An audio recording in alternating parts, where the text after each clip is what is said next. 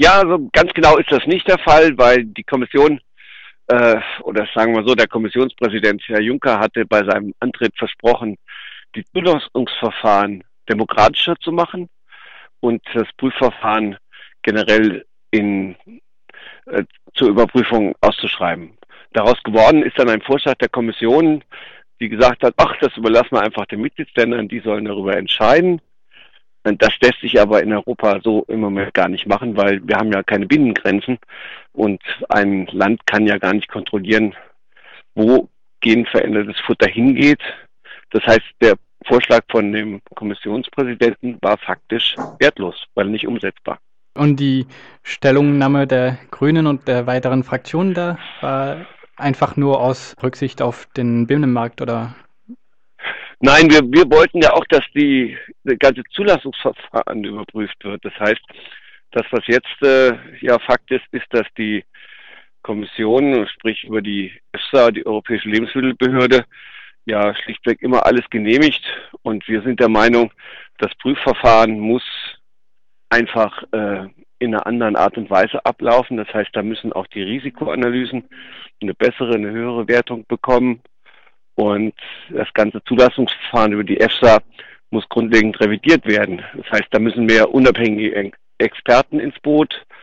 Und dann muss man am Ende auch den kritischeren Stellungnahmen zu genveränderten Pflanzen dann auch Gehör verschaffen. Das ist zurzeit nicht der Fall.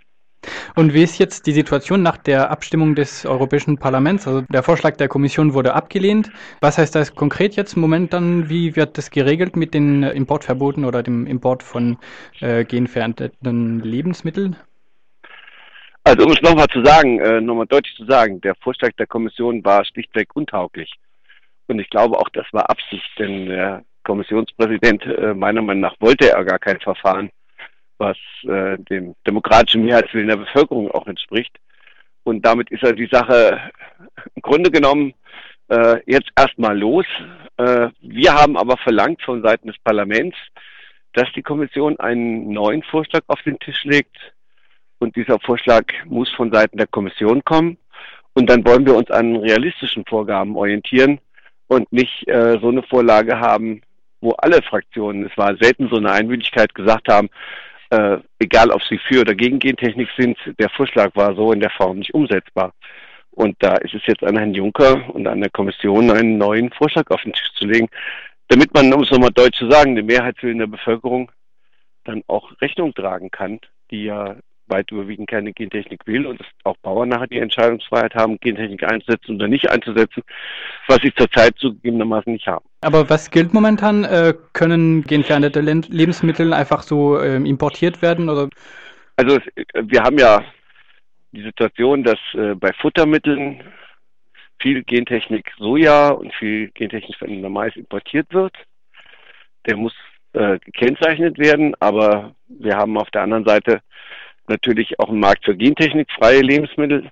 Das heißt, wir müssten eigentlich auch mehr den gentechnikfreien Futtermittelmarkt bewerben und da auch eine Chancengleichheit herstellen, denn das Zeug ist im Grunde genommen teurer, nicht weil es weil es im Anbau teurer ist, sondern weil die Kontrolle so viel kostet. Da kann man äh, ganz gezielt Bauern und Verbraucher diejenigen unterstützen, die gentechnikfreies Soja zum Beispiel einsetzen in der Fütterung. Das ist machbar. Also Alternativen gibt es, nur denen müssen wir mehr zum Durchbruch verhelfen.